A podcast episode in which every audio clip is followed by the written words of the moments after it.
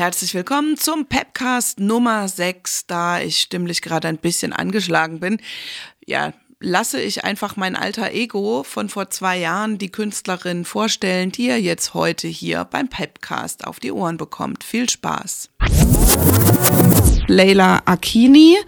Sie kommt aus Kenia, lebt in Köln und ähm, ja, hat sehr die ja, ich weiß nicht, ob man sagen kann, die Rap-Welt oder die Hip-Hop-Welt oder wen auch immer, mich auf jeden Fall überrascht mit dem Song Afro Spartana, worum es da geht. Ähm, und wo Leila Akini mit ihrer Musik noch hin möchte. All das erfahrt ihr im Interview und ich glaube, es war auch eine der jüngsten ähm, oder sag ich mal, der Altersabstand auf einmal ziemlich äh, krass zwischen meiner Interviewpartnerin und mir und ich dachte so, okay, was, welche Menschen interviewe ich eigentlich in zehn Jahren? Sind die dann auch ähm, über 30 Jahre jünger als ich oder so?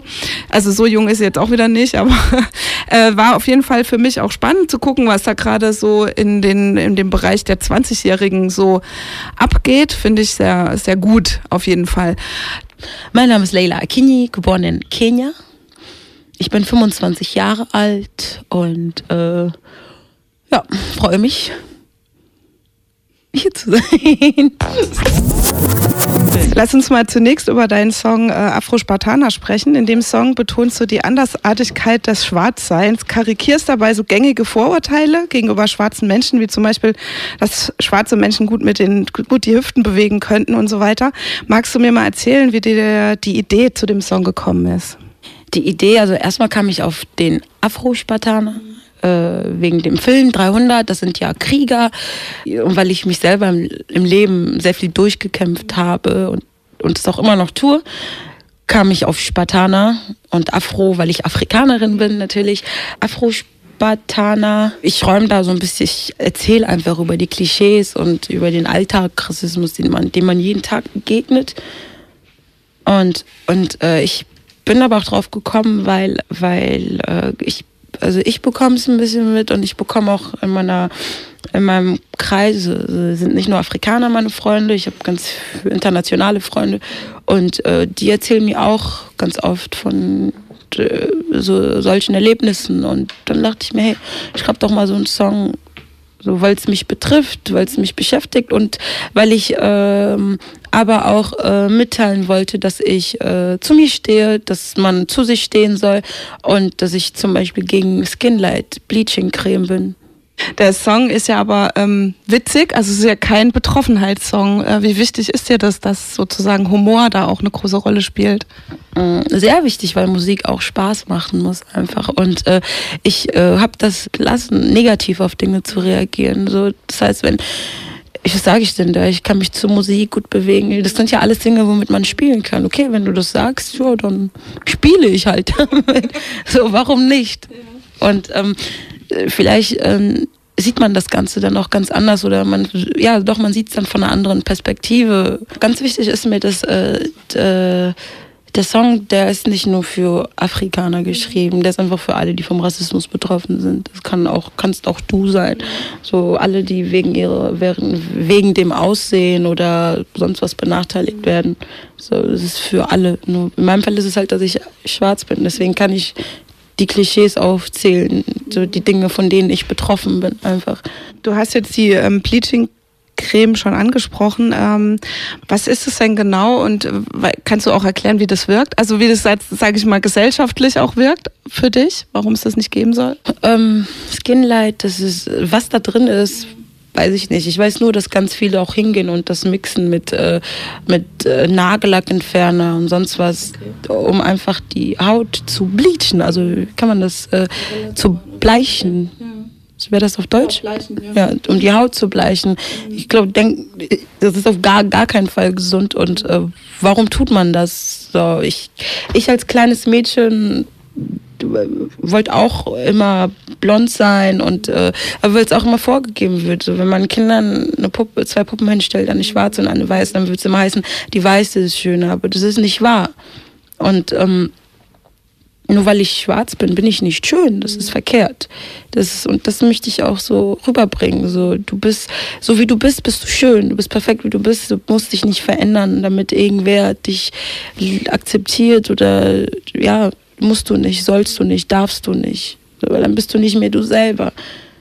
So, man gibt ja was von sich ab dann und das, das soll man nicht machen. Ich finde, dass jeder ein Unikat ist.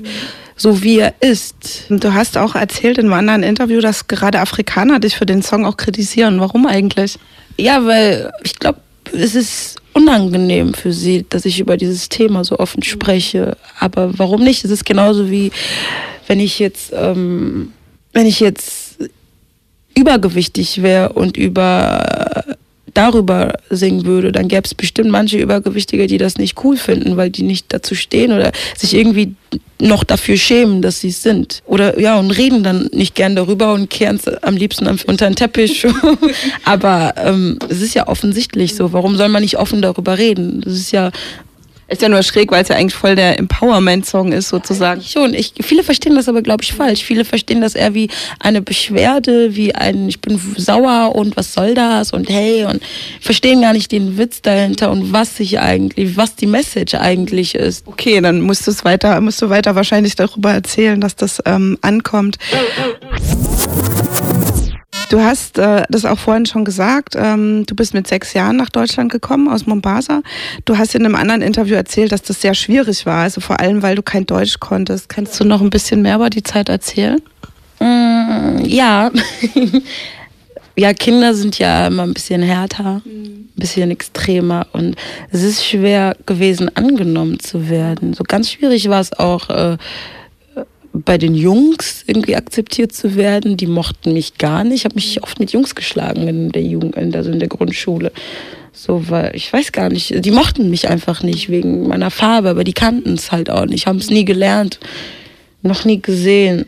Mm, wegen der Sprache, ja, wenn man sich nicht äh, artikulieren kann, wenn man sich nicht ausdrücken kann, erklären kann, dann dann ist es schwierig voranzukommen, wenn die anderen dich nicht verstehen oder Freunde kennenzulernen, angenommen zu werden. Das war sehr schwierig so. Als Kind habe ich es aber einfacher als Erwachsene. Also ich gehe nämlich noch in den Kindergarten, also ich ging, ging noch in den Kindergarten, dann in die Schule. So fiel es mir auch einfacher, die Sprache zu lernen. Aber wenn du älter bist und dann nach Deutschland kommst und dich dann integrieren sollst, das ist, das ist schon schwierig. So, weil Erwachsene dann auch nochmal eine ganz andere Nummer sind. Und gab es dann irgendwie so einen Punkt, wo sich das geändert hat? Also gab es jemals so ein Gefühl, also gab es dann irgendwann so ein Gefühl, okay, jetzt bin ich angekommen und auch irgendwie vielleicht angenommen? Ja, in der fünften Klasse. Also in der Grundschule war das ganz schlimm. Da habe ich mich ständig mit den Leuten geprügelt.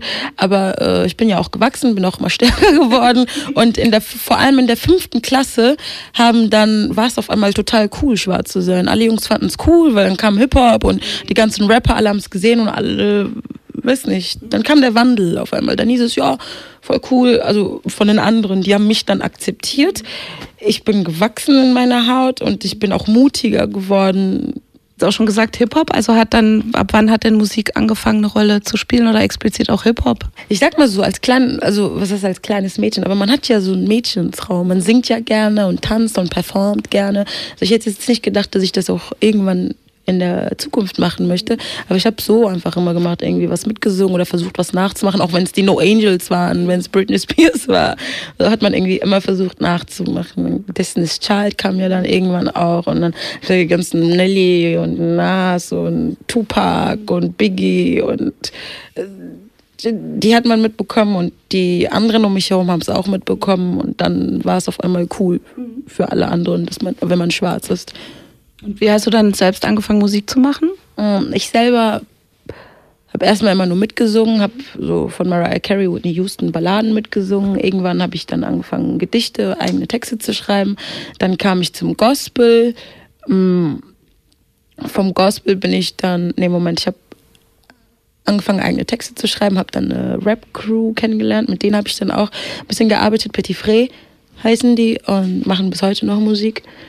Und dann habe ich aber damit aufgehört und bin zum Gospel gegangen. So. Und da musste ich mich entscheiden, möchte ich singen oder möchte ich rappen. Habe mich fürs Singen entschieden und äh, das habe ich vier, fünf Jahre gemacht, habe aber nebenbei trotzdem immer geschrieben. Mhm. Und dann habe ich irgendwann aufgehört, im Gospel zu singen und dann, ich habe aber trotzdem immer weiter geschrieben und irgendwann entstanden dann die ersten Songs.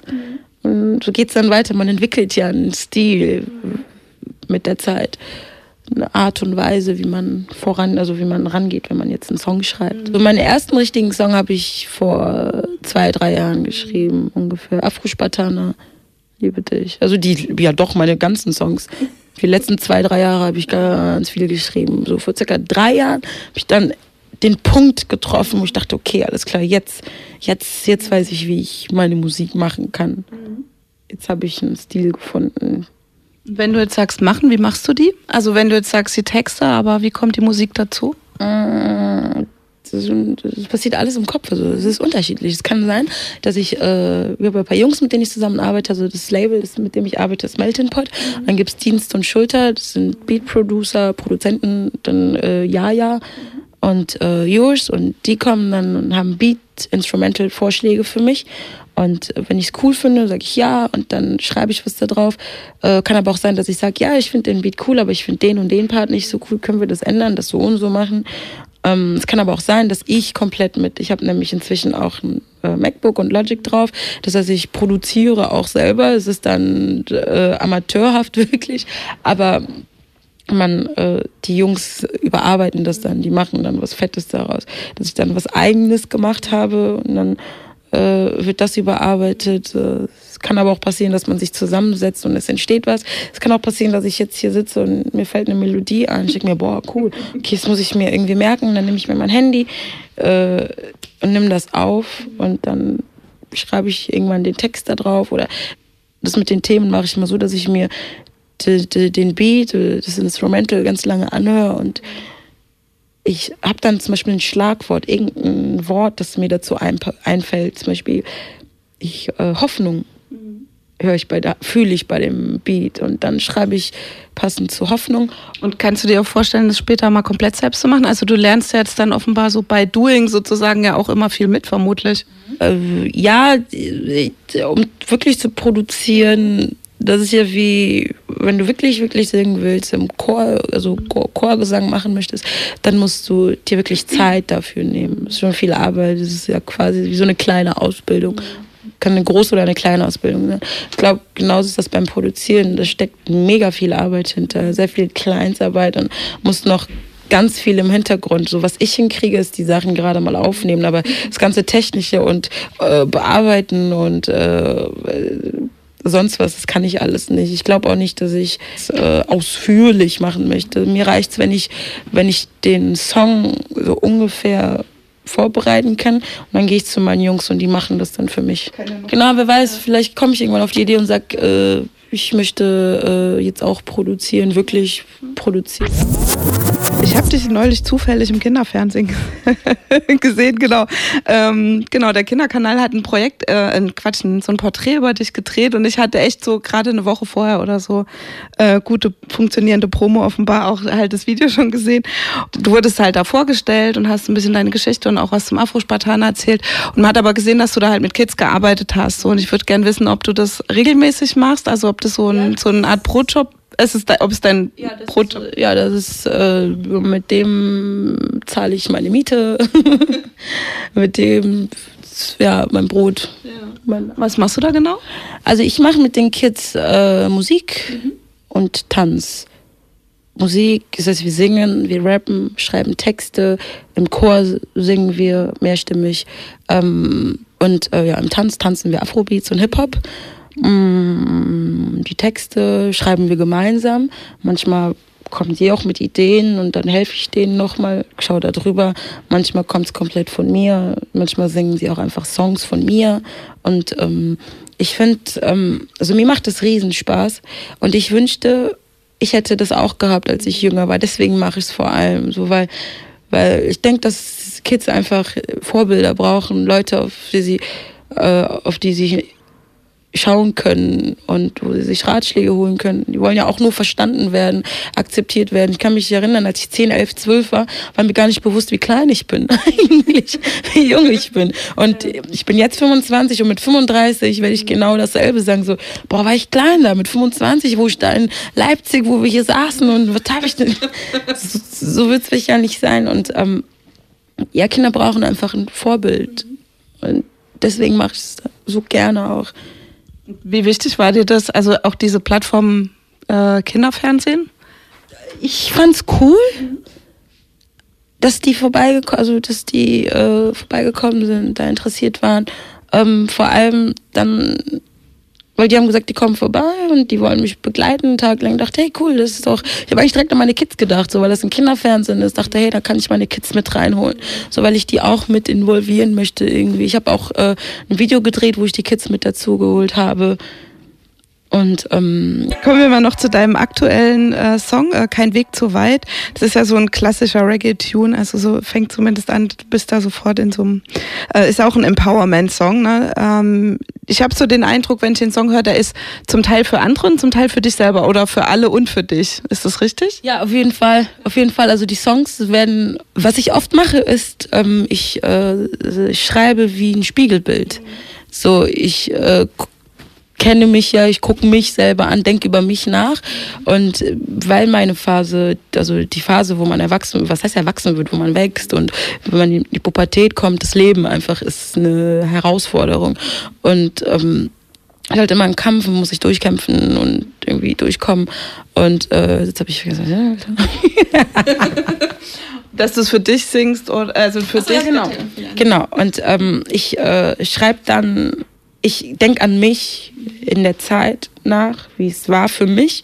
Und dann, ja, ich schreibe mir quasi selber einen Brief, aber ich weiß, dass es vielen anderen draußen ja genauso geht. So, deswegen rede ich überhaupt darüber. Aber ich kann halt gut darüber reden, weil ich selber durchgemacht habe und weil ich halt hingehe und das quasi an mich selber, so wie als ja doch an mich selber schreibe, damit es halt ehrlich auch ist einfach. So, das, so kann ich mich besser hineinfühlen in die Texte. Sehr gut erkannt, habe ich auf jeden Fall auch für mich selber geschrieben. Ähm, ich würde ja deine Musik ganz klar als Hip-Hop bezeichnen. Nichtsdestotrotz singst und rappst du auch in deiner Musik. Ähm, was macht für dich jeweils den Reiz aus? Oder gibt so klassisch, also gibt so wie so ein Handwerk sozusagen, wo du sagst, okay, für die Strophe oder für den emotionalen Part, da singe ich lieber und wenn ich konfrontativer sein will, dann rapp ich oder so? Nee, das ist immer Gefühlssache. Es kommt auch auf den, auf den Beat an, den ich habe, wie der aufgebaut ist und dann das Thema und die Art und Weise und dann kann es sein, dass ich mir sage, boah, ich habe weniger Lust zu rappen, ich möchte mehr singen. Das ist eine Gefühlssache, es ist, es ist nie wirklich geplant von vorher. Irgendwie. Und ähm, ähm, zum, wie hast du dir das Rappen, hast du dir das selber beigebracht eigentlich? Oder? Ja, ja. das habe ich mir selber beigebracht. Ich habe ganz viel immer mitgerappt und dann ganz viel einfach selber versucht zu schreiben auch. Mhm. Und wenn du geschrieben hast, hast du es quasi so schon in, in Rap-Texten gedacht oder geschrieben? Mm, ja, auf Beats dann immer. Wobei ich sagen muss, es ist eigentlich besser, nicht auf dem Beat zu schreiben. So, man schreibt dann schneller und äh, intensiver, weil wenn du auf einem Beat schreibst, dann bist du auch auf, dann konzentrierst du dich auch auf den Beat und versuchst auf den Beat zu schreiben. So dabei geht es eigentlich erstmal nur um den Text. Deswegen ist es eigentlich besser, eigentlich aber nur, erstmal den Text zu schreiben und dann erst mit dem Beat. Und dann kann man ja immer noch umschreiben, bearbeiten, überarbeiten, wegstreichen, dazuschreiben. und gibt's, äh, gab es da jemand, der dich so rapmäßig halt, so, weil du vorhin auch von Vorbildern sprachst, extrem beeinflusst hat oder? Äh, Rap eigentlich gar nicht so ich habe mit Deutschrap angefangen, weil ich die Jungs, die Petit Frere Jungs mhm. kennengelernt habe. Und dann fand es cool und dachte, ja, ich will auch rappen und mhm. habe dann angefangen einfach zu schreiben. Okay. Und hast aber eher so die Diven, die Diven-Musik gehört? Ja, Diven-Musik kann man auch nicht sagen. Ich habe so all around eigentlich. Ich habe auch keinen bestimmten Geschmack. Ich habe jetzt nicht nur, dass ich sage, ich höre nur das und ich höre nur das. Ich höre hör irgendwie alle Musik, jede Musik, mhm. Weltmusik, Vielleicht ist, klingt deswegen meine Musik auch so, so, so, so gemischt, so vermischt. Afrikanisch ist da auch drin. Auf jeden Fall, auf jeden Fall. Ich höre privat ziemlich viel afrikanische Musik durch meine Tante, aber auch, wir tanzen ja auch gemeinsam. Meine Tante ist Zirkuspädagogin und ich arbeite oft mit ihr. Jonita Henrys ist ihr Name. Und ähm, wenn ich dann mit ihr bei Projekten dann mit dabei bin, dann tanzen wir auch. Oder wir sind auch auf der Summer Jam aufgetreten, stimmt.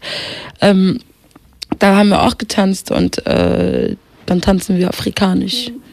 Und kannst du uns irgendwas Cooles, also mir irgendwas Cooles empfehlen, sozusagen, in der Richtung, wo du sagst, das musst du unbedingt mal in deiner Sendung spielen, weil es so toll ist? Mm, ja, Eddie kennst du.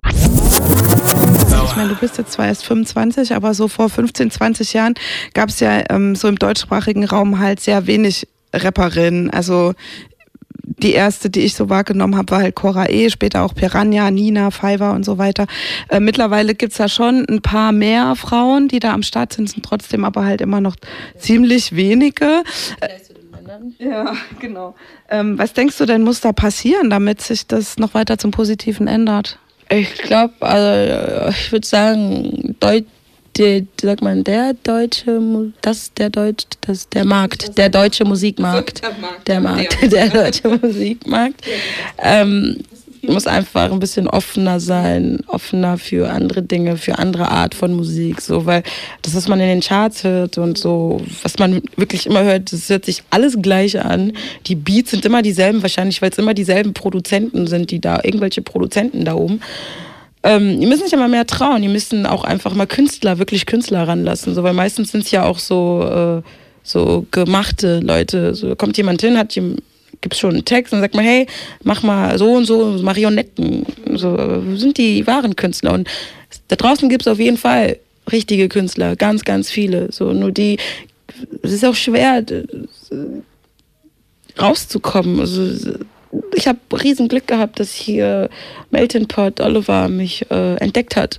Wirklich Glück gehabt. So. Es ist halt schwierig, einfach rauszukommen. So, und viele trauen sich vielleicht auch gar nicht. Oder sind nicht genug hinterher. Ich habe zum Beispiel nie aufgehört, ich habe immer weitergemacht, immer weitergemacht. Es gibt ja manche, die hören ja auf, so.